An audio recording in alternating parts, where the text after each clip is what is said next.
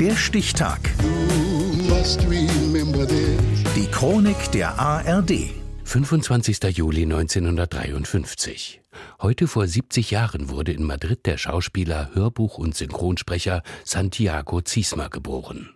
Reinhard Bartusch. Mein Name ist Santiago Ziesmer, ich bin ein Schauspieler und lebe in Berlin. Der eine oder andere kennt vielleicht meine Stimme. Aus Filmen, Hörspielen, Computerspielen, Zeichentrickserien, Fernsehserien wie diese hier, alle unter einem Dach. Ziesmer synchronisiert Nervensäge Stephen Urkel. Oh, oh, oh, oh, du rufst mich doch an und erzählst mir, was passiert ist, ja? Oh ja, ganz bestimmt. Mach's gut. US-Sitcom aus den 90ern. Lang ist's her. Hm, nicht ganz so alt. Gelb, saugstark, hohl, pazifischer Blödsinn, der klingt ja auch wie Schwammkopf, oder? Begegnung in einer Bäckerei. Neben mir steht eine junge Frau mit einem kleinen Mädchen. Das kleine Mädchen zupft mich am Ärmel, guckt an mir hoch und sagt, Bist du der SpongeBob? Hallo, hallo. lives in a pineapple under the sea.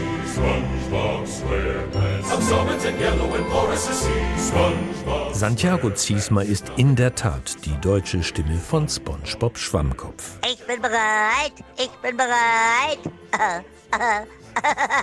Entscheidend ist, dass man, dass man irgendwo sich aus der Masse abhebt, dass man irgendwo, ja, es geht um diesen Wiedererkennungseffekt, dass man irgendwo was Besonderes hat in der Stimme. Und das lässt sich jetzt nicht antrainieren oder was, das hat man, denke ich mal, vom lieben Gott mitbekommen oder auch nicht. Da ist die Gabe einerseits sicher, andererseits ohne Ausbildung geht's nicht. Schauspielschule, Kinder- und Jugendtheater, Boulevardtheater, Film, Fernsehen, Friseurgeselle ist Santiago Ziesmer übrigens auch. Geboren in Madrid, aufgewachsen in Berlin.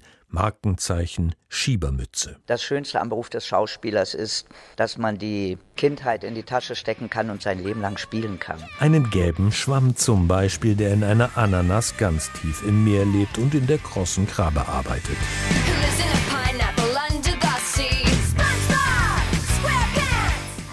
Heilige Makrele, oh, Algengrütsche. Allerdings ist die Synchronisation von SpongeBob bei weitem nicht Ziesmers einziger Job. Er leiht den US-amerikanischen Schauspielern Steve Buscemi und Matthew Broderick seine Stimme. Aber zum Beispiel auch das kleine Ferkelchen bei Winnie Pooh immer. Puh-Bär, ich hab so Angst.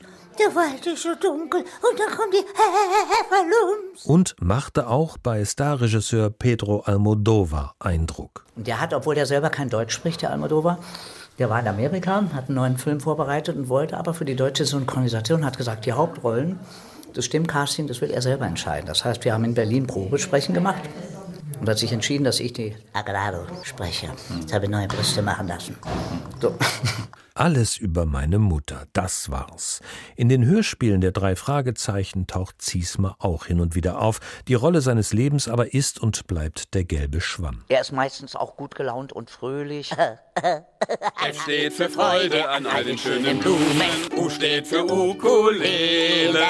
N steht für Nase weiß und ich mach mit bei jedem Scheiß und lache aus tiefster Seele. Singen gehört in diesem Geschäft dazu. Ein gelbes und ein blaues Album mit Liedern aus Bikini Bottom, der Heimat SpongeBobs am Grunde des Pazifischen Ozeans, waren recht erfolgreich. Schauspieler Santiago Ziesmer, Schwammkopfs Stimme, wird heute 70. Passt schön auf euch auf, seid immer artig und habt noch einen schönen Tag. Tschüss.